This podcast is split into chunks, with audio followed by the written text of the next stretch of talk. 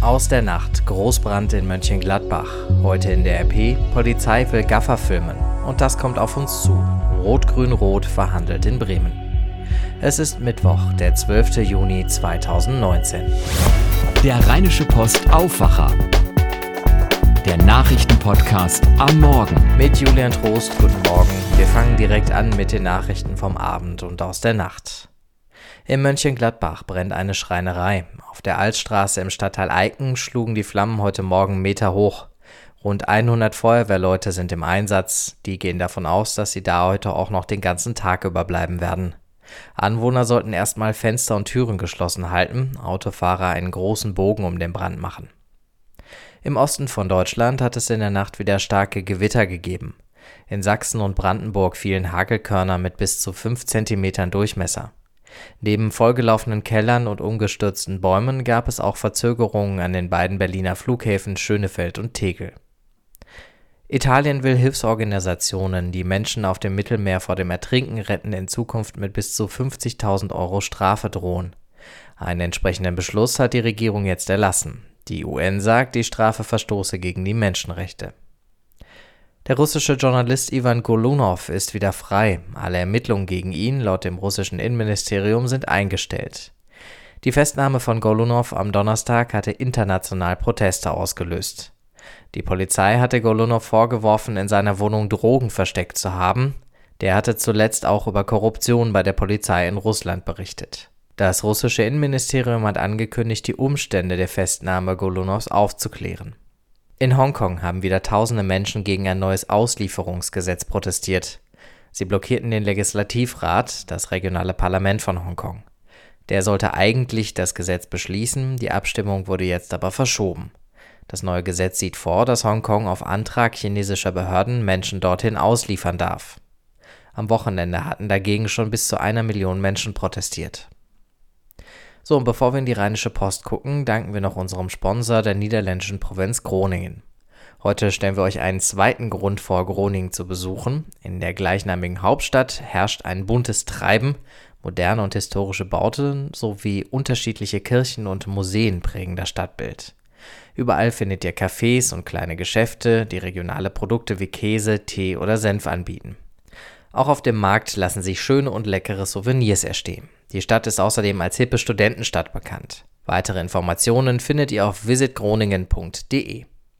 Auf der Titelseite der Rheinischen Post geht es um das Thema Gaffer. Am Wochenende gab es gleich zwei größere Fälle in NRW, bei denen schaulustige Polizei und Rettungskräfte behindert haben. In Dortmund bei einer Massenschlägerei, in Mönchengladbach bei einem tödlichen Unfall.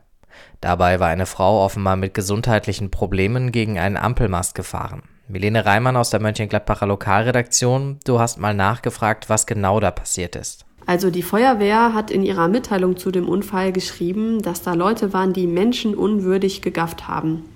Und wir haben da mal nachgefragt beim stellvertretenden Feuerwehrchef hier in Mönchengladbach, Dirk Schatka.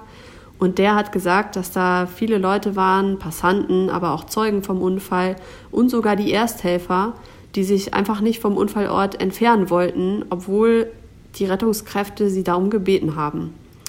Und der stellvertretende Feuerwehrchef sagt, äh, die Kollegen hätten einfach nicht genug Platz gehabt, um ungestört zu arbeiten. Und ich meine, immerhin ging es dabei um ein Menschenleben. So Fälle wie der in Mönchengladbach sind nicht neu. Immer wieder wird auch über härtere Strafen für Gaffer diskutiert. Darum geht es heute auch auf unserer Titelseite. RP-Chefreporter Christian Schwertfeger, wie ist denn da jetzt momentan der Stand und was könnte sich daran demnächst ändern? Also bis vor einigen Jahren äh, hat man für das Gaffen so einen Ordnungsfähigkeitsbeitrag vielleicht von 20 Euro hat man da bekommen, wenn man erwischt worden ist. Wobei man auch sagen muss, dass man relativ selten erwischt wird dabei. Äh, der wurde dann angehoben. Man kann bis zum Zehnfachen, also bis zu 200 Euro bekommen, wenn man erwischt wird. Und man kann auch den Führerschein abgenommen bekommen. Ähm, jetzt aktuell geht es aber darum, auch noch die Persönlichkeitsrechte der Unfallopfer zu schützen, vor allen Dingen der Verstorbenen. Und äh, da gibt es eine Bundesratsinitiative, äh, die das äh, nun halt einbringen will. Die Polizei will aber noch mehr. Und zwar äh, zwei Sachen. Äh, einmal wollen die gerne Außenbordkameras haben an den Autos. Und zwar die an den Einsatzfahrzeugen, die, wenn sie am Unfallort kommen, sofort filmen.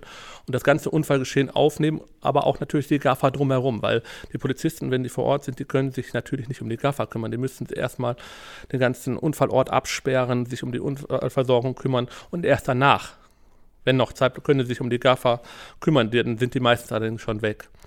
Eine zweite Forderung ist auch noch, den Gaffern sofort das Handys wegzunehmen. Vielen Dank, Milena und Christian. Zwei weitere Geschichten aus der Rheinischen Post von heute will ich euch noch ans Herz legen.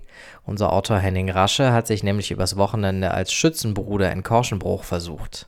Sehr schön zu lesen heute auf der Seite 3. Und im Wissensteil geht es um LEDs. Die sind mittlerweile fast überall in elektronischen Geräten verbaut. Augenärzte warnen aber davor, dass einige davon schädlich für die Augen sein könnten und fordern stärkere Begrenzungen, besonders für die Scheinwerfer von Autos. Schauen wir auf den Tag heute. In Bremen beginnen die Verhandlungen für ein rot-grün-rotes Regierungsbündnis. SPD, Grüne und Linke wollen eine Koalition bilden. Das wäre das erste Mal in einem westdeutschen Bundesland.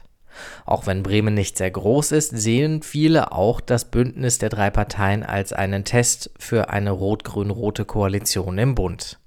Oder eine grün-rot-rote, wenn die guten Umfragewerte der Grünen und die schlechten der SPD so bleiben. Genau ein Jahr vor der Fußball-Europameisterschaft 2020 startet heute der Ticketvorverkauf. Die EM findet nächstes Jahr zum ersten Mal in zwölf Ländern statt. Bei uns in Deutschland gibt es drei Gruppenspiele und ein Viertelfinale, alle in München. Bei der Frauenfußball-WM in Frankreich steht für die deutschen Frauen das zweite Gruppenspiel an. Gegner in Valenciennes an der belgischen Grenze ist Spanien. Das Wetter. Den Tag über immer wieder Regenschauer und es ist ein bisschen windig. Bis 18 Grad wird's warm, am Abend sonniger. Und das war der Aufwacher für heute. Habt noch einen schönen Mittwoch. Bis dann. Mehr bei uns im Netz www.rp-online.de